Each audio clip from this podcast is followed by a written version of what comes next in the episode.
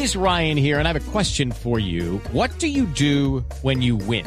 Like, are you a fist pumper? A woohooer, a hand clapper, a high fiver. I kind of like the high five, but if you want to hone in on those winning moves, check out Chumba Casino. At ChumbaCasino.com, choose from hundreds of social casino style games for your chance to redeem serious cash prizes. There are new game releases weekly, plus free daily bonuses. So don't wait. Start having the most fun ever at ChumbaCasino.com. No purchase necessary. BGW. Void were prohibited by law. See terms and conditions. 18 plus.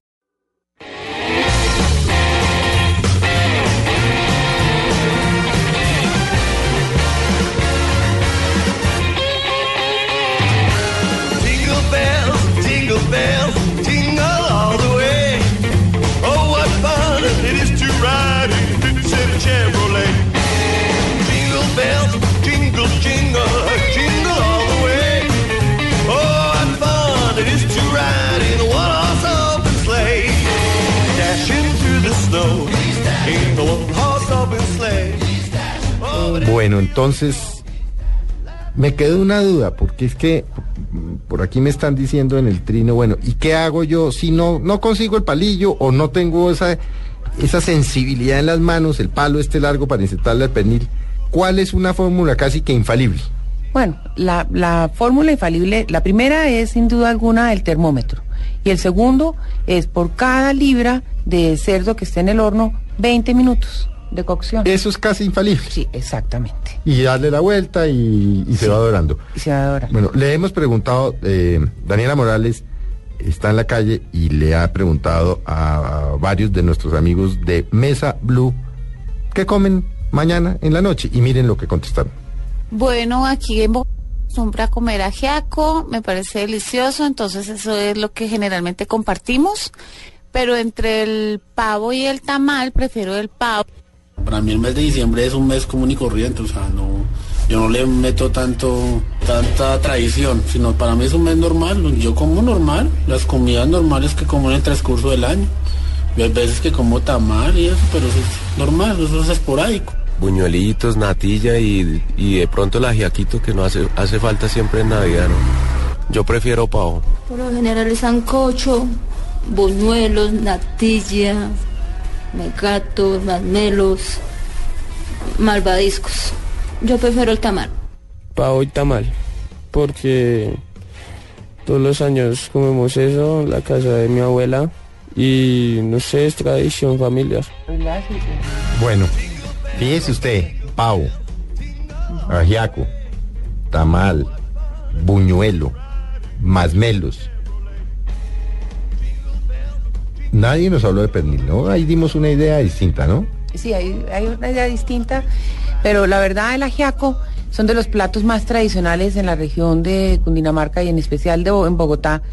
Desde la, o sea, de los mm, muchos historiadores, eh, los eh, todos ellos que en escritos se han encontrado en que se- en la Navidad se celebraba con ajiaco con gallina. Sí, el- era la Gallina sopa- correteada. Sí, Sí, exactamente. sí, sí, no, era no la gallina cualquiera, era correteada. Sí. Entonces el ajiaco es una cosa que está dentro de las mesas eh, navideñas col- eh, colombianas y más en el centro del país, como acabo de decir en Bogotá. En cuanto al pavo, el pavo realmente es una cosa que entró a principios del siglo pasado. Es una costumbre americana, aunque el pavo, como lo llaman en México, el guajalote, sí, es también eh, forma, es, viene también de México. eh, pero eso es realmente una cosa que hemos adoptado de la cultura americana. Pero Juanita, porque porque pues nuestros amigos de Mesa Blue hablan de pavo. Hablemos de cómo hacer un pavo, porque no, no podemos ser excluyentes, es decir, De acuerdo. mm, posiblemente cientos, miles de familias colombianas Sí. tienen su pavo, van a comprar su pavo. ¿Cómo hacer un pavo deli, como dicen ahora nuestros hijos? Ajá, un pavo deli. Bueno, el, eh, para hacer primero que todo un, un pavo deli, como dices tú, eh, hay que inyectarle mucha humedad. La pechuga del pavo, que es donde está concentrada la Ajá. mayor cantidad de carne, tiende a secarse y es uno de los problemas que tenemos al cocinarlos. Entonces yo les doy un secreto que a mí me funciona muchísimo, que es abrir la, entre la piel y la carne esparcir mantequilla. Meta la mano por Sí. entre la piel con mantequilla y harta mantequilla. Sí, mantequilla. Y generalmente yo saborizo esa mantequilla. Entonces uno ahí volvemos al mismo Puedes meterle caso. hierbas. Exactamente, y puedes meterle mostaza, salsas inglesas, o sea, mm, lo que uno quiera realmente y saboriza la que eh, saboriza el pavo. Pero, pero yo tengo una tía que hace pavo y lo hace muy bueno. Y yo veo que la tía se, se coge ese pavo y lo inyecta. Pero eso le mete, mejor dicho, ¿qué le inyecta uno al pavo? Pues obviamente va uno, compra una jeringa, lo más grande que pueda. Lo que hace, ¿Qué le debe uno lo que hace tu tía es lo que yo estoy diciendo, es, es- le está inyectando es humedad, ¿sí? Sí. Para pero que la quede- mantequilla, digamos, es entre la piel y, eh, y la carne. sí, pero y adentro, porque yo veo es que esa, no, chuzo se, se, se ensaña con ese pobre pavo y lo coge y eso lo, le pega unas perras a ese pobre pavo. Yo no sé qué, pues yo creo que le inye- yo creo que yo un día le oí, le oí a la tía que le inyectaba, no sé, jerez o vino blanco, o una mezcla de cítricos. ¿Con qué inyectaría usted el pavo? Generalmente, pues la- lo que acabamos de decir de las marinadas, De- ¿sí? El- lo de su tía que inyecta con cítrico, pues es una forma, ¿sí? De que la carne quede suave, que la carne quede... O sea, sabor. jugo de naranja. Sí, puede inyectarle jugo de naranja. Con un poquitico pero, de vino sí, blanco, de vino de- blanco. Y mucha gente hasta le pone eh, licores de frutas, que puede Ajá. ser también el famoso licor de naranja, Ajá. ¿sí? Entonces también puede hacer ese tipo de mezcla. Ahí, ahí volvemos un poco a lo que es la Navidad, que son el recuerdo de las tradiciones navideñas. Cada persona recuerda de su casa las mejores cosas. Tú estás diciendo lo de, lo de tu tía. Eso pasa exactamente en mi casa y te voy a referir no solamente en el pavo, los buñuelos. Eh, mi bisabuela era antioqueña y mi mamá todavía se acuerda de los buñuelos de, de mi bisabuela.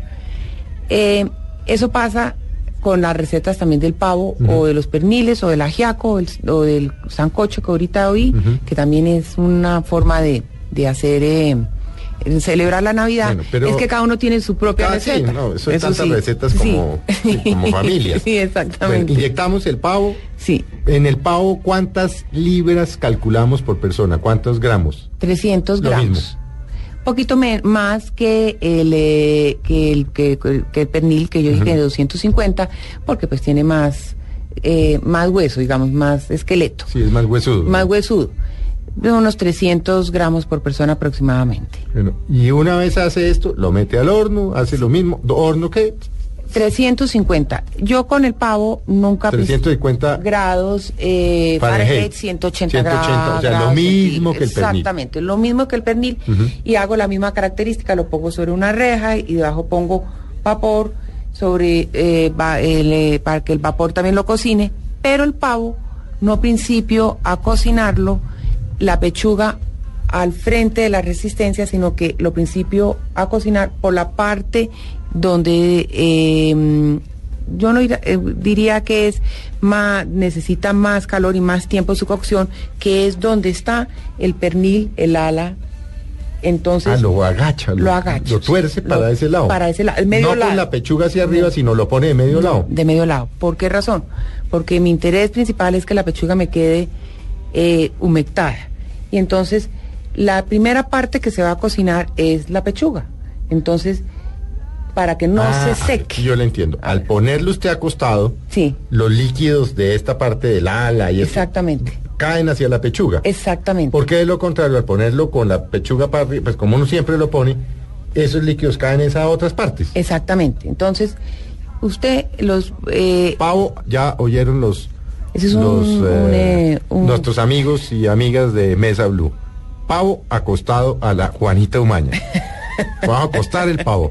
no, eso no, No, eso- no es lo mismo es que acostarse con el pavo, ¿no? No, no, Bueno. no, pero ese no es exactamente una receta de Juanita Maña, sino es una receta de muchos, eh, digamos, profesores y cocineros que tienen mucha más experiencia Claro. en cocinar el pavo. Juanita, este, este también lo pones sobre una cama de verduras, sobre. Generalmente la cama de verduras la pongo es entre el vientre del animal. ¿sí? Ah, le mete al animal. Sí, entre el vientre, o sea, entre la cavidad. Sí, digamos. le mete al animal, Sí, entre la cavidad. Sí, le meto verduras. ¿Por qué razón? Porque es una forma de impregnar la carne, Ujú. sí, directamente. Entonces pongo igual cebolla, una zanahoria, Sí. apio, sí, no en exceso, pero sí, Sí. un- unos. Y ellas a su vez adentro, ellas las verduras, Sí, digo, sí, ellas, sí. ¿no? Eh, van soltando humedad también adentro. Exactamente, van soltando humedad. Y lo pone derecho sobre, sobre el recipiente, o sea, no- no, Exactamente. se enreda ahí con no, eso. No, no, se- no, nada de eso. Y si pone las verduras, si quiere poner las verduras debajo del pavo, sí tiene que hacerlo el cerdo, ponerlas, poner el, las verduras en la lata, encima de las verduras una malla y encima de la malla el pavo. El pavo. ¿Sí? Porque por el, exactamente por el mismo fenómeno, por los líquidos. Bueno, deme otra, deme otra salsa. Que no sea de papayuela. Que no sea de papayuela. Sí, es que a mí la papayuela no me gusta, no mentiras. Pues, pues para tener otra opción, de- deme otra que sea fácil. Bueno, todos esos jugos que soltaron y que se pegaron en la lata son realmente una sustancia. Es un caldo. Es sí. un caldo. Sí. Entonces uno tiene un buen vino, un buen vino blanco, un buen vino tinto, el que, el que a la persona le guste más.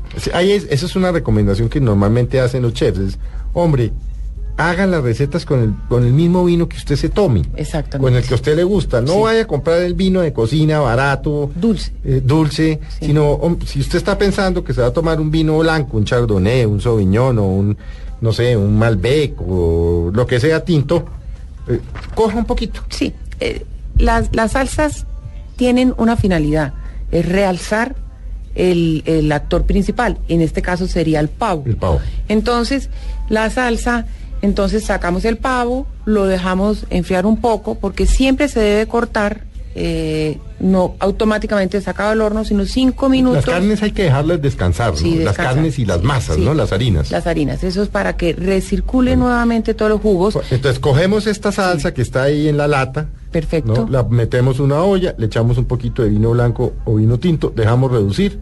Sí. ¿Y qué, le, qué más hacemos con eso? Entonces, usted Porque pone... normalmente la tradición es que la, eh, la tradición porque es lo que uno ve y a mí eh, personalmente me gusta dulce, algo dulce, una salsa dulce. No, es que esta salsa, eh, usted puede agregarles, co- usted puede agregarle cosas, ya tiene la base salada, entonces, ¿usted le gusta el dulce? Pues para eso, por ejemplo, a mí me, encan- me encanta agregarle dos cosas a las salsas de, por ejemplo, lo- una de vino tinto, eh, es pedazos de durazno. Pueden ser melocotones, ¿por qué no? De lata. De lata, Sí. seamos tradicionales, Sí, sí, no compliquemos la vida. No, vamos al supermercado y compramos melocotones. Exactamente. Y un poquito de jugo de jengibre. ¿Y cómo hago yo un jugo de jengibre? Ah, facilísimo. Lo pone en la licuadora el jengibre pelado Pela, con un poco de agua que sola, que cubra el, el, Apenas pe- el peno, pedacito. pedacito. Lo licúa, lo cuela y eh, eh, tiene un extracto de jugo de, de jengibre. Poquitico porque Poquitico. es picante, ¿no? Porque es picante. Mm. Pero ahí tiene la salsa dulce agridulce, eh, eh, pues también con ese tono agridulce. Si no quiere agregarle jengibre, es solamente agregarle el, el melocotón o, o sabe que también es delicioso Ma- eh, los frutos secos. Pero Mm, es que son costosísimos. pero hay hoy en día hay frutos secos eh, colombianos como la uchuva, eh, como el mango, la piña, que no son tan costosos como los que importamos, que también puede ponérselos a la salsa y quedan espectaculares. Bueno, pero como a mí no me gusta la papa, hágame el favor y me da una harina que no sea el arrocito blanco, que eso como digo yo en Mañana Blue, chimbo. Eso es re chimbo, lo del arrocito blanco. De- deme otra harina para acompañar mi pavo. Una, una torta de plátano. ¿Cómo la hago? La torta de plátano es facilísima, porque usted cocina los plátanos bien maduros, que esté la cáscara negra, negra, renegra. ¿sí? Entre más negra, mucho mejor, porque está que se deslíe el Ajá. plátano. Entonces, y lo cocina en agua, eh, en el agua, ¿Dentro con la cáscara, Ajá. con la cáscara, porque la cáscara es un elemento importantísimo en el plátano, da un sabor espectacular. Después pone eso en, eh, en la licuadora o en el procesador de cocina, pone el plátano, la crema de leche, el queso rallado. ¿Qué queso? A mí me gusta el costeño, pero el costeño, Salado, ¿no? Es- hay unos que no son tan salados. Sí. Hay que O dejarlo en agua. Sí, bueno. O si no le gusta el salado, otro queso que a mí me gusta muchísimo colombiano es el piper. Ese es un quesazo. Sí, es un queso Es bueno para gratinar, sí, es bueno para para, los todo. suflés, es bueno pa- bueno, Para con todo. bocadillo con, con Sí, me- no, mejor eso imposible. Sí, estoy de acuerdo. Entonces, el plátano que ya ha hecho el puré, Sí. ya, lo- pues, ya lo, Sí. lo has pichado, como se dice Le- popularmente, sí. crema de leche, queso, Queso, paipa o... sal y pimienta al gusto. Ajá. Si no quiere pimienta, puede agregarle ají. Usted es ajicera, ¿no? Me encanta, Sí. me encanta el ají. Me- Colombia es un país en que tenemos muchos ajíes y con el tiempo he descubierto que el ají es uno de nuestros grandes condimentos, sino que eh, no lo aprovechamos como debe ser, porque hay ajís como el ají costeño, el ají dulce, que hacen unos guisos con ese ají dulce que es Maravilloso, maravilloso. sí. Entonces por eso hasta ajís picantísimos como el chivato o el ají de árbol.